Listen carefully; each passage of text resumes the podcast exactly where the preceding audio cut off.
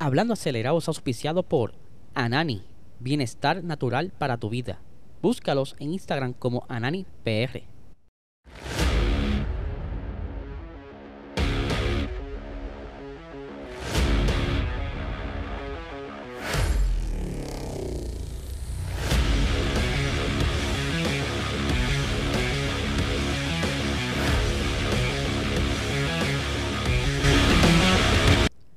Saludos amigos fiebre, bienvenidos a todos a otra edición más de Hablando Acelerable. Habla Liesel, espero que se encuentren en Viña Vía Marte y les cuento que esta noche tendremos un live.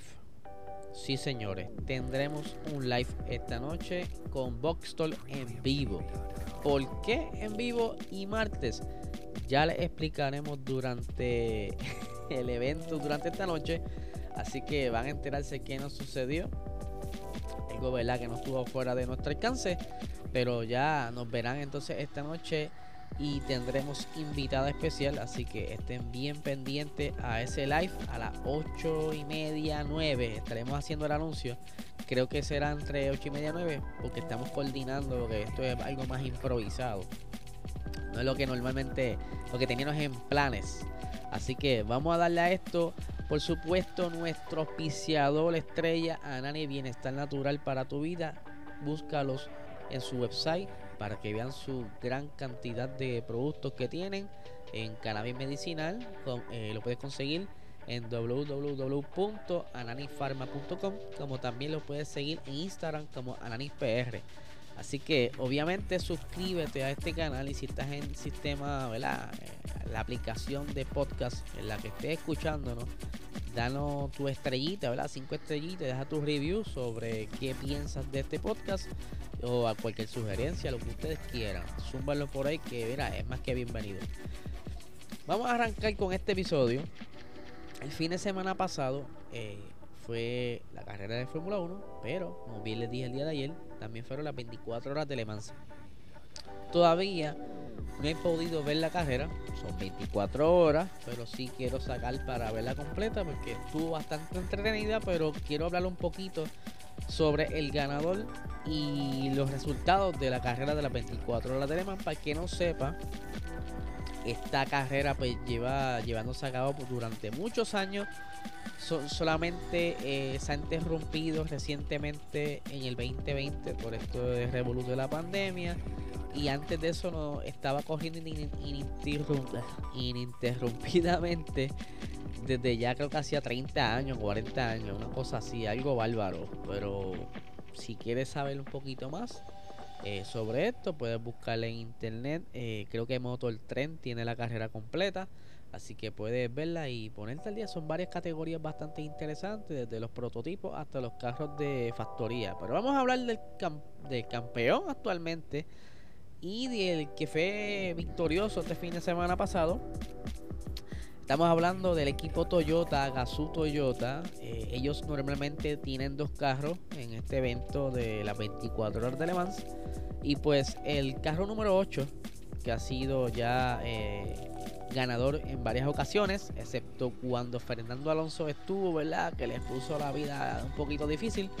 Eh, eh, creo que fue la, pero cuando se cambió el juego un poco, pero casi siempre gana el número 8. Si no me equivoco, llevan ya 4 años seguidos ganando y pues obviamente esto se le va a acabar ya prontito, por lo menos le van a poner eh, un poquito difícil la cosa y es que para el año que viene, para los que no sepan, se estarán integrando entonces los prototipos de Estados Unidos, entre otros prototipos que ya están trabajando. Peugeot está trabajando uno, BMW por ahí está trabajando otro, ¿sabes? Se van a fusionar eh, ambas categorías, creo que lo he estado hablando donde, durante lo que va de año, y que van a haber mucho más carros, mucho más competencia, eh, sobre todo en la parte de los eh, prototipos. O sea, actualmente compitieron este fin de semana pasado cerca de 5 a 6 carros en la parte de los prototipos y que esto pudiera quizás aumentar a de 6 quizás hasta 10 carros más en la categoría de los prototipos lo que entonces pondría más interesante aún esa zona y creo que llamaría la atención de mucho público. Así que vamos a estar bien pendiente a eso para ver si le quitan la corona a Toyota. Vamos a ver rápidamente los resultados. Como bien les dije, eh, ganó el equipo Toyota, específicamente el carro número 8, con los pilotos Buemi, Harley y Hirakawa. Eh, ya el año pasado, creo que si no me equivoco, López estuvo por ahí, no sé si, si estuvo corriendo con el carro número 8, pero sí sé que tuvo alguna participación bastante interesante y creo que había sido su primera vez como victoria, pero fueron segundos este año. Spillover, si estoy medio enredado, me lo tira en los comentarios porque yo sé que tú sabes un poquito más de esto. Eh, porque ha habido controversias y historias bastante interesantes en esto de las 24 horas de Le Mans. Eh, en la tercera posición eh, fue entonces el equipo eh, un proyecto bastante interesante que básicamente hicieron estos carros sin, sin auspicio. Eh, obviamente este año sí tuvieron auspicio, pero el año pasado cuando cogieron pues fue básicamente a pulmón esos carros. Y pues el carro número 709 fue entonces en la tercera posición, ¿verdad? Ese podio. Ay, se me achicó esto. Eh, en la parte de los LMP2, ¿verdad? Que también van a estar trabajando en esa categoría próximamente porque quieren también, ¿verdad? Obviamente que tenga su atractivo para el público y lo más probable también estén incluyéndose varios carros el año que viene. Cuidado por ahí porque Ferrari también quiere entrar. Todavía no se sabe si va a ser un prototipo como tal o va a estar corriendo en la LMP2, pero para mí es que va para la parte de los hypercars. Eso va a estar bien interesante. Eh, en, la, en la parte de los LMP2 tenemos al equipo J con los pilotos González, Dacosta y Stevens. En la segunda posición tenemos en Prima, en Prima el equipo Prima que tuvo Quixa por ahí corriendo de la atrás y Colombo. Eh, en la tercera posición, ¿verdad? Aquí estamos viendo que fue el carro número 28 del equipo J. Eh, ¿verdad? Que fue el, del mismo equipo quien fue ganador en esta categoría con los pilotos Rasmussen, Jones y Aberdeen. Eh, vamos para la otra rapidito. Los GT Pro, GTE Pro, tenemos entonces que Porsche se llevó la victoria con los pilotos Bruni, Lietz, Makoweki. Eh, segundo lugar los Ferrari. Y de igual manera en la tercera, en el segundo lugar los pilotos fueron Pierre, Willy Calado, Willy Calado y Serra. Eh, entonces el tercero fue Molina, Fuoco y Rigon. Y en la última categoría, que son los LMGTE eh, Ambela, que es básicamente un carro de, manufactura, eh, estuvo Aston Martin ganando con entonces eh, los pilotos Sorensen, Kitten, Kirin y Chaves. En la segunda posición esta categoría estuvo Porsche con Marnil, Andler y Merrily. Y en la tercera posición tenemos entonces también del equipo Aston Martin, Dala, Lana, eh, Peter y Tim. Así que si quieren ver un poquito más de esto, pueden buscar también los highlights. Eh, eso no hay problema, pueden encontrarlos por ahí por YouTube y se los disfrutan de igual manera. Volviendo acá al ámbito de la Fórmula 1, algo que estuvo corriendo durante el fin de semana pasado, saben muy bien que hubo ahí como que una pequeña discordia entre Lando Norris y Daniel Ricciardo, que cada uno quería estar por delante del otro. Eh, luego, ¿verdad? Lando Norris estuvo hablando, ¿verdad? Que era como un favor, eh, que una lo defendió. Anyway, eh, ahí se estaban hablando de órdenes de equipo algo que ha estado muy presente recientemente en varios equipos y no podía fallar en, en McLaren que ocurriera. Obviamente Ricciardo viene de, una, de un comienzo de temporada bastante difícil y pues necesitaban que ambos pilotos sin, no tuvieran ningún tipo de problema y terminaran ambos en los puntos. Pero ellos estaban básicamente eran el queso y el jamón entre las dos tapas de pan, que estas dos tapas de pan que eran los Alpine, Fernando Alonso al frente y Esteban Ocon atrás. O sea, ellos estaban tratando de alcanzar a, Fernando Alonso, pero también mantenerse alejados de Esteban Ocon. Algo como bien les dije, lo llevó entonces como a tener estos tipos de conversaciones por los radios que finalmente le dijeron a Norris que se mantuviera en su posición. Y obviamente tengo por aquí las expresiones de Andrea Sedu que defiende o explica el porqué de las órdenes de equipo. Lo tengo por aquí, vamos a verlo rápidamente. Dice, si Daniel hubiera pasado hablando al principio de la carrera, habríamos acabado como un yo-yo o un yo-yo. Como ya, hemos, ya hemos visto eh, con algunos otros equipos este año, estando ambos atrapados detrás de Alonso y teniendo el riesgo de que Ocon adelantara al menos a uno de, de, de estos autos, se refieren a ellos. Eh, vamos por aquí con la siguiente. Por acá. Aquí la tengo. Dice, nuestra idea era con mantener la posición de ambos coches detrás de Fernando y asegurarnos de mantener a Ocon a raya, lo cual hicimos. Obviamente, como bien les dije, hacía mucho que esto, este equipo no lograba tener a ambos pilotos dentro de la zona de puntos. So, la, la, idea de ellos era, mira, vamos a mantenerlo tal y como estamos, no movamos nada. Vamos a asegurar esto y más adelante, cuando ustedes estén al día, por lo menos Lando está más adelante, pero que por lo menos Ricciardo eh, esté normal, en un ritmo normal, pues entonces podemos hablar de quién se queda al frente y quién se queda atrás. Por el momento son eh, órdenes de equipo, los puntos son para equipo. o sea, ojalá con calma, muchachos. Cositas que van a estar sucediendo, apenas llevan 7 carreras, casi a la mitad de la temporada. Lo que entonces pudiéramos ver luego de a mitad de temporada algún tipo de cambio. Maybe se centran como poder alcanzar a recuperar varias décimas eh, en la pista. Pero tendremos que ver hasta dónde puede llegar McLaren. Porque recientemente estuvieron hablando de que están eh, súper, por decirlo así, en suspenso. Porque no van a poder cumplir con eh, el límite de presupuesto establecido para esta temporada. Vamos a ver cómo se maneja esto, que todavía están como que en debate a ver qué hacen, si lo suben un poquito o lo dejan igual. Pero vamos a hablar ahora eh, el tema bastante principal, por decirlo así, de este episodio, ya lo vieron en el título. Y es que, como bien recuerdan, durante el Gran Premio de Baku, ambos Ferraris abandonaron la carrera. Carlos Sainz con problemas eh, hidráulicos eh, se confirmó, ¿verdad? Que fueron problemas hidráulicos, obviamente. Eh, lo primero que afectó este sistema fue la transmisión, es por eso que Carlos Sainz como que pierde de momento los cambios y pues se alinea en el callejón. Y más adelante, su compañero Charles, están viendo aquí la fotografía en pantalla, se echa a botar humo ese motor. Y pues al momento, lo que tenemos para eliminar de información es que ese carro, eh, el motor no sirve.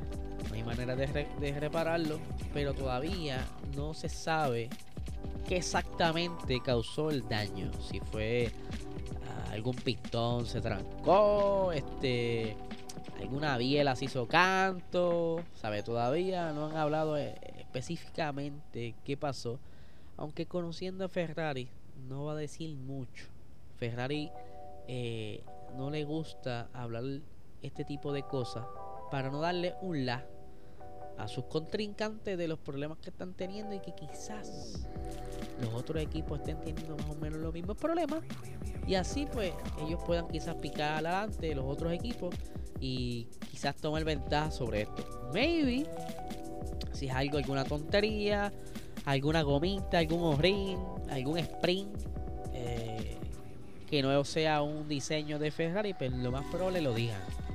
Si no dicen nada, se, va a saber entonces que fue un problema dentro de los mismos diseños de Ferrari. So, hay que ver qué sale durante el día de hoy, porque normalmente ya entre martes y miércoles se sabe más o menos qué sucedió. Así que estaremos bien pendientes a qué rayo específicamente le ocurrió al motor de Leclerc.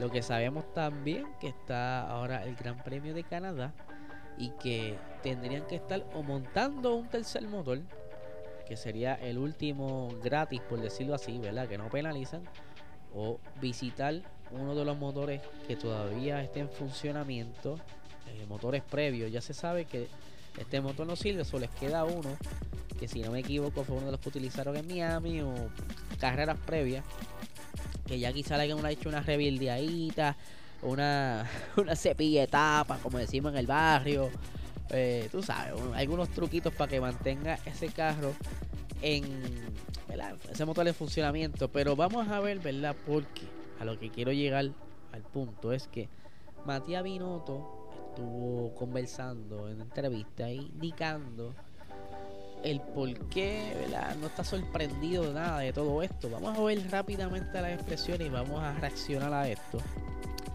Matías Binotto dice, como he dicho, es un viaje en el que estamos inmersos. Ferrari desde un inicio estaba hablando de que este ha sido un proyecto a largo plazo y que ya estamos quizás en una fase que estamos viendo parte del resultado. Dice, y todavía hay que dar un paso más en este momento.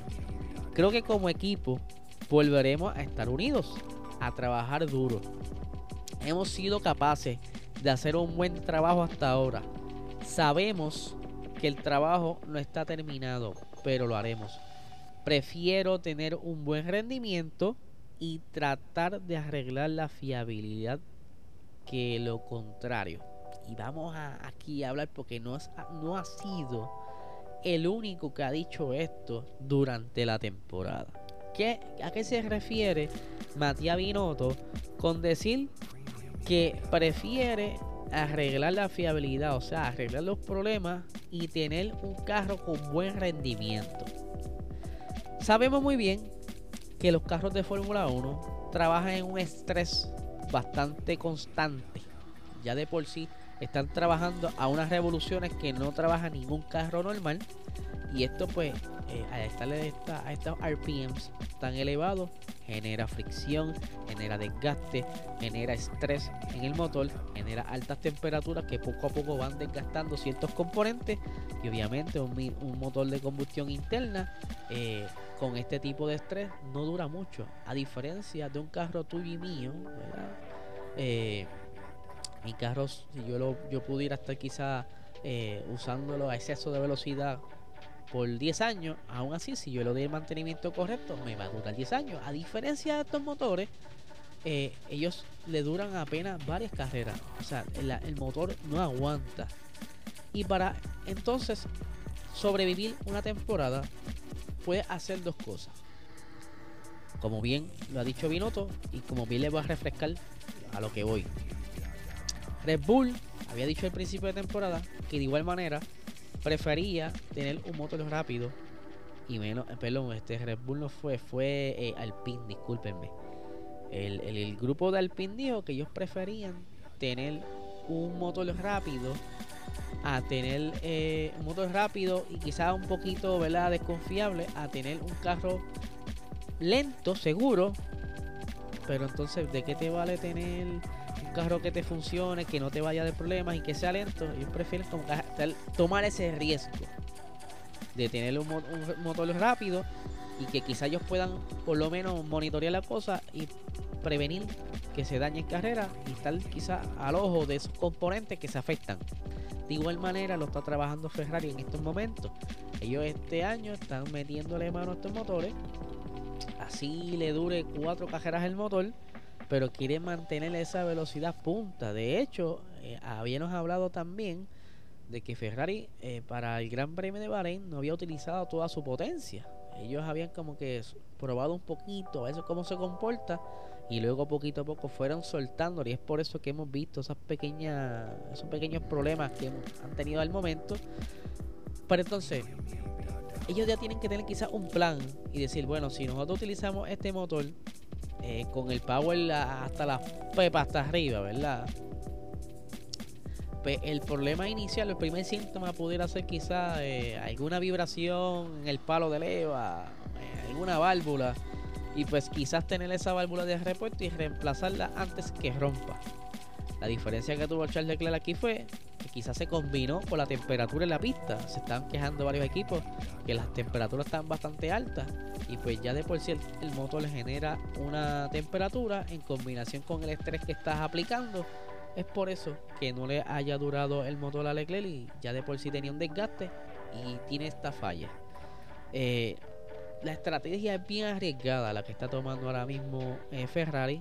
De igual manera Alpine, pero aquí hay una diferencia. Alpine es un, equipo de mediana parrilla. Ferrari este año está bastante competitivo. Si se dan por esa línea, pues no sé.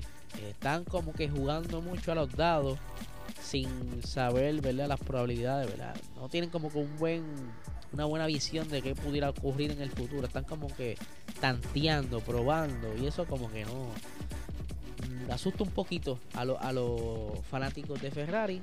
Pero ellos sabrán, ellos son los ingenieros, ellos sabrán cómo reaccionar a esto. Así que hay que estar bien pendiente entonces cómo va, eh, qué giro va a dar a esto. Normalmente estos equipos, ahora luego de las vacaciones de verano, traen ciertos paquetes aerodinámicos, porque ya de motor no lo pueden traer, porque los motores están congelados. Pero hay ciertos componentes del motor que todavía tienen break para jugar hasta septiembre.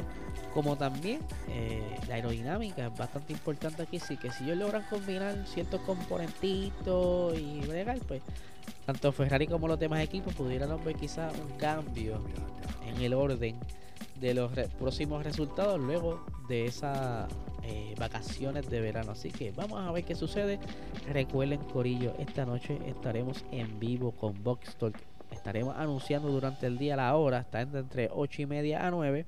Así que estaremos haciendo el anuncio por nuestras redes sociales Puerto Rico Racing Sports G90PR. Así que recuerda darle subscribe a este eh, canal si está escuchándonos a través de formato audio, pues darnos esa estrellita, cinco estrellitas, datos review. Y nada, gente, no les quito más tiempo, que tengan excelente día.